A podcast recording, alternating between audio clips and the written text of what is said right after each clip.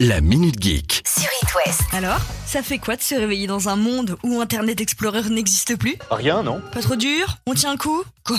Vous avez rien remarqué? Bon, pas vraiment. Depuis hier, Internet Explorer, c'est de l'histoire ancienne. Pas de panique, hein. Microsoft a pensé à tout parce que pour prendre le relais, vous pouvez compter sur Microsoft Edge. Ça ne risque pas non plus de bouleverser complètement vos habitudes. Depuis 2015, Edge était là et avait déjà commencé à remplacer doucement Internet Explorer. Et selon les chiffres, seulement 0,64% des recherches sur Internet se faisaient sur Internet Explorer en mai 2022, contre plus de 65% par Google Chrome et 19% par Safari. Et pour ceux qui sont vraiment nostalgiques, vous avez accès à un mode Internet Explorer dans Microsoft Edge. Cool. Et celui-ci, il ira jusqu'en 2029.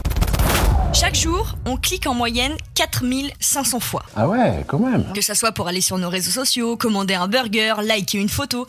Et parfois, c'est vrai que tout ça, bon, Internet avec un grand I, ça n'a plus trop de sens. Et il nous est tous déjà arrivé, ne serait-ce qu'une fois, de signer une pétition en ligne sur le site change.org. Et au cours de ces dix dernières années, il y en a eu des pétitions. À qui le dites-vous? À l'occasion de cet anniversaire un peu spécial, le site change.org a décidé de répertorier les 10 campagnes les plus marquantes de la décennie. Alors? Dans une vidéo de 2 minutes qui a été postée sur Twitter, on retrouve toutes ces pétitions. D'ailleurs, je vais vous en citer quelques-unes. Par exemple, c'est grâce à change.org qu'une loi a vu le jour pour obliger les supermarchés à faire don de leurs invendus alimentaires. La création d'un numéro d'aide aux victimes de harcèlement scolaire, la grâce pour Jacqueline Sauvage, l'interdiction des pailles en plastique, l'ouverture des centres d'hébergement pour les femmes SDF, la baisse des prix du carburant pendant le mouvement des Gilets jaunes, la fin de la chasse des oiseaux à la glu. Bref, tous ces changements ont d'abord commencé sur change.org. Et ça, c'est grâce à vous.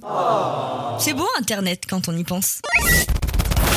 Petite pause entre toutes ces actus. Je vais vous faire découvrir un site que vous risquez d'aimer. J'ai hâte que vous m'exposiez la situation. Enfin ça, c'est si vous êtes un petit peu gamer et surtout très nostalgique. Si je vous dis émulateur, ça vous parle? Ah non, évidemment non. Un émulateur de jeux vidéo, c'est en gros une plateforme, un outil qui vous permet de jouer à des jeux sortis sur une console, mais par exemple sur votre PC. J'ai pas compris. Ouais, ok. On dirait que je parle chinois, c'est pas très clair dit comme ça. En gros, depuis votre PC, vous pouvez jouer à un jeu PlayStation, Wii ou Nintendo DS. C'est plus compréhensible? C'est pas simple, mais j'ai compris. Mieux encore Vous pouvez même jouer à des jeux sortis sur Nintendo 64 ou GameCube. Bon alors là, parle vraiment aux nostalgiques. Ou aux plus de 25 ans. Et moi Un bon site que je peux vous partager, c'est RomStation. RomStation en français. C'est un petit logiciel que vous devez installer sur votre PC et qui vous permet ensuite de jouer à tous les jeux de console gratuitement. Quoi? Non, tu déconnes. Super Mario 64, Zelda, Pokémon Rouge-Feu, Pokémon Stadium, Rayman, GTA, FIFA, Harry Potter, bref, vous pouvez jouer à ce que vous voulez. Et le tout gratuitement quand même. hein. En plus, ça occupe la pause déj. Pas mal, non? Alors là, euh, chapeau. hein.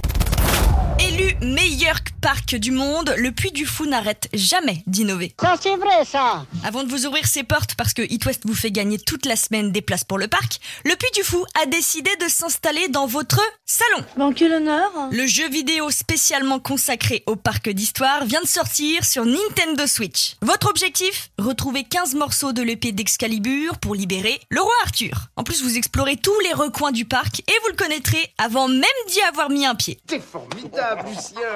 Ça vous dit une chasse aux morceaux d'épée La Minute Geek À retrouver en podcast sur itwest.com et sur toutes les plateformes.